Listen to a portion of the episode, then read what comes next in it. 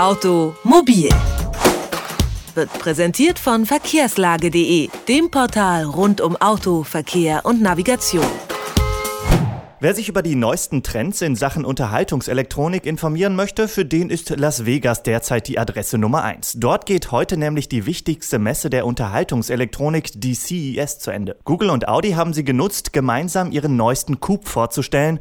Das Betriebssystem Android wird ins Auto integriert. Wozu das gut sein soll, das bespreche ich mit Timo Heg. Er ist Wirtschaftsredakteur bei der FAZ und beschäftigt sich unter anderem mit dem Bereich Konsumelektronik. Schönen guten Tag, Herr Heg. Ja, einen schönen guten Tag. Herr Heg, wozu Android im Auto? Nun, Android ist ja ein äh, mobiles Betriebssystem, das schon seit vielen, vielen Jahren äh, auf dem Markt ist. Äh, 2007 ist es auf den Markt gekommen. Parallel äh, zum iPhone hat Google sozusagen sein eigenes äh, Mobilbetriebssystem gestartet, hat einen äh, tollen Erfolg eigentlich in diesen Jahren erreicht, inzwischen einen Marktanteil von 80 Prozent. Es gibt ja viele, viele äh, Handyhersteller, äh, die das inzwischen für ihre Handys einsetzen. Und jetzt ist Google eigentlich dabei, ähm, dieses Betriebssystem weiter zu entwickeln, also die, die Verbreitung äh, auszuweiten. Es ging mit den Smartphones los, ging dann über die Tablets weiter, Fernseher haben wir mit Android, Uhren und jetzt gibt es eben den Smart Car. Und was kann man sich da vorstellen? Also es kommen jetzt bis zum Jahresende, so wurde auf der äh, CES in Las Vegas angekündigt, die ersten Autos äh, mit Android. Und es ist grundsätzlich so, ähm, die Ankündigung war, man will neue Eigenschaften für das Mobilbetriebssystem entwickeln, damit äh, das Auto quasi selbst wie ein Smartphone äh, agiert, also wie ein vernetztes Android-Gerät auftreten soll. Äh, das will man noch in der Zukunft bekannt geben, was das heißen soll. Für den Autofahrer zunächst ist vielleicht interessant, dass die ganzen Services und die Apps, die man derzeit mit Android ja auch schon hat, ähm, künftig im Auto äh, zu bedienen sind und äh, das Ganze sicherlich dann auch sicherer werden soll während der Fahrt, äh, intuitiver bedienbar.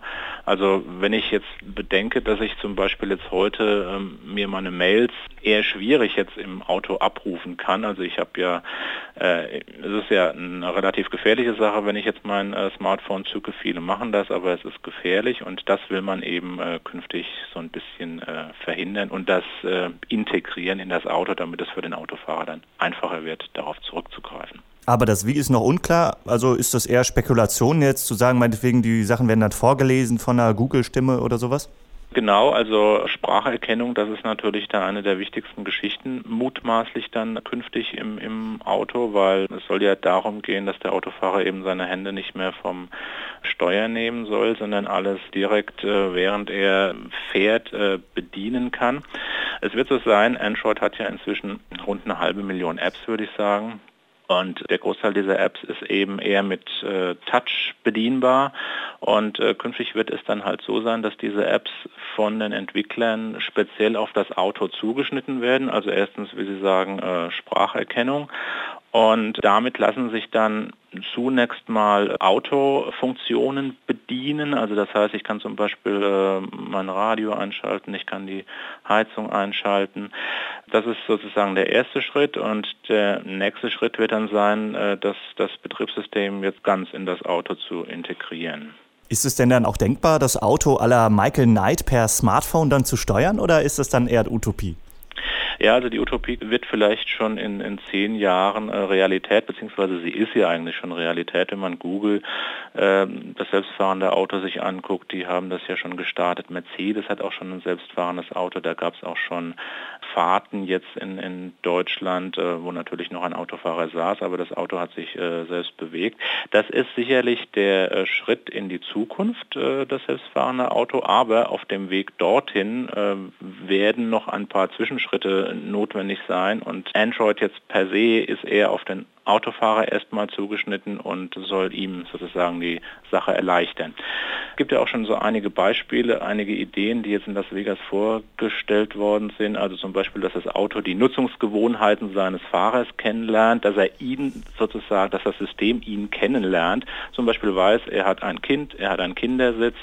Wenn dieser Kindersitz besetzt ist, dann gibt ihm zum Beispiel das System einen Umweg über den Kindergarten vor. Oder In Verbindung mit dem Kalender des Nutzers und der aktuellen Staulage kann zum Beispiel das Smartphone seinen Besitzer früher aufwecken, weil er möglicherweise länger braucht auf dem, auf dem Weg äh, zur Arbeit oder zum nächsten Termin oder es gibt einen bestimmten Schleichweg vor. Also diese Verbindungen, die sind heute schon realisierbar und werden sicherlich auch realisiert. Das geht aber dann auch wieder einher mit einer Aufgabe der Privatsphäre gewissermaßen. Datenschutz, NSA, um die Stichwörter in den Raum zu werfen?